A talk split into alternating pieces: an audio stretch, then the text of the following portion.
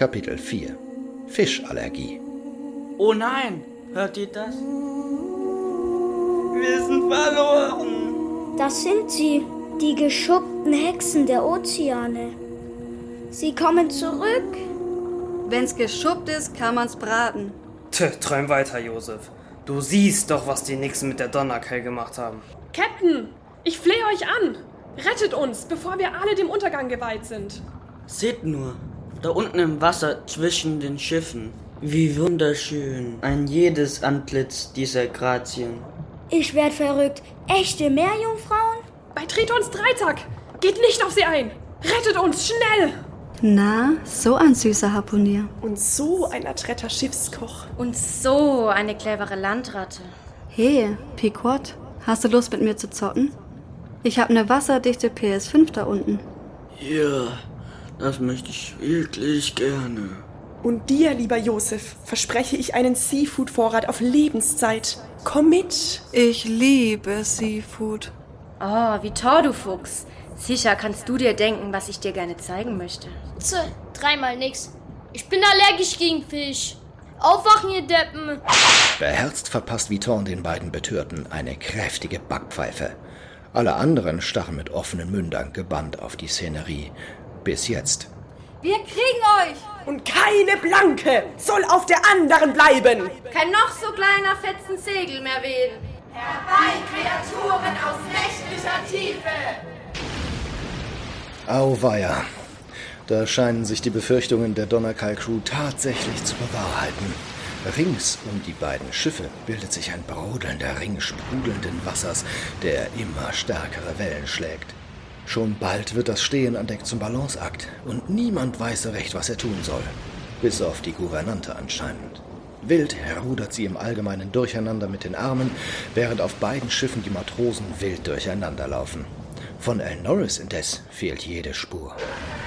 Captain, da! Im tosenden Wasser sind riesige dunkle Schemen zu erkennen. Und das, das sah aus wie ein gigantischer Tentakel. Seeschlange voraus! Meine sieben Töchter sind zu jung zum Erben. Ketten, der Jan hat gesagt, es gibt keine Seeschlangen. Dann soll er in Dreiteufelsnamen über die Planke gehen und selbst nachschauen, was bei allen Elmsfeuern da die Wellen mit seinem langen Schuppenschwanz zerteilt. Der Ketten sagt, du sollst selber nachgucken, wer da beim Feuer die Schuppen teilt. Nö, mach ich aber nicht. Ruhe! Ich kann so nicht denken. Müsst ihr auch nicht, Captain. Seht, die Gouvernante winkt euch unverwandt zu. Sieht aus, als hätte sie einen Plan. Was? Äh, natürlich. Alles andere hätte mich auch gewundert.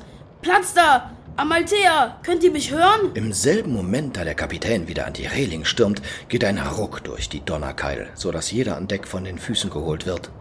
Mit Schrecken muss die Crew der Klunkerkiste mit ansehen, wie ein großer, mit Saugnäpfen bewehrter Arm sich um die Wanden geschlungen hat und das Schiff langsam auf die Seite zu kentern droht. Zur Seite, ich mach das! Mit einem lauten Schrei holt Pequod aus und wirft seine Harpune mit gefährlicher Präzision.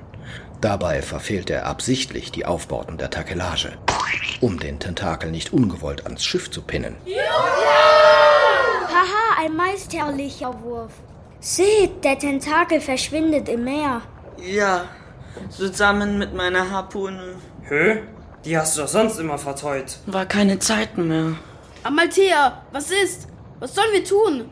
Die Kugel! Schmeiß sie von Bord! Lass sie genau hier ins Meer fallen! Gib den Kreaturen der See den Pfand zurück! Was? Nein! Captain, ich warne euch. Wenn ihr das tut, werde ich irgendwelche sehr schrecklichen Dinge tun. Denkt nicht mal dran! Macht schon! Wie denn? Ich weiß ja nicht mal, wo die verdammte Kugel ist. Wo ist dieser Lümmel? Vitor! Ich soll euch ernsthaft meinen Schatz geben? Äh, äh, nur wenn die Nummer mit dem Sauerkraut vergeben und vergessen ist. Hier geht gerade alles drunter und drüber und du erdreistest dich im Angesicht des Todes auch noch verhandeln zu wollen? Ich. Also gut. Captain, halt, hier ist das Ding. Lorenz hat's gefunden. Lag tief unten im Bauch des Schiffes versteckt. Ins Wasser mit dem Ding. Ich gebe hier immer noch die Befehle. Ins Wasser mit dem Ding. Äh, soll ich die jetzt ins Wasser werfen? Ja!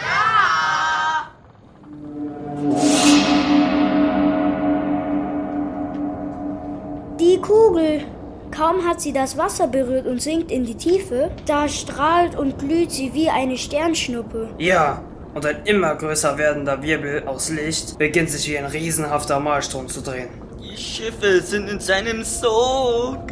Jetzt gibt es kein Entkommen mehr. Tatsächlich.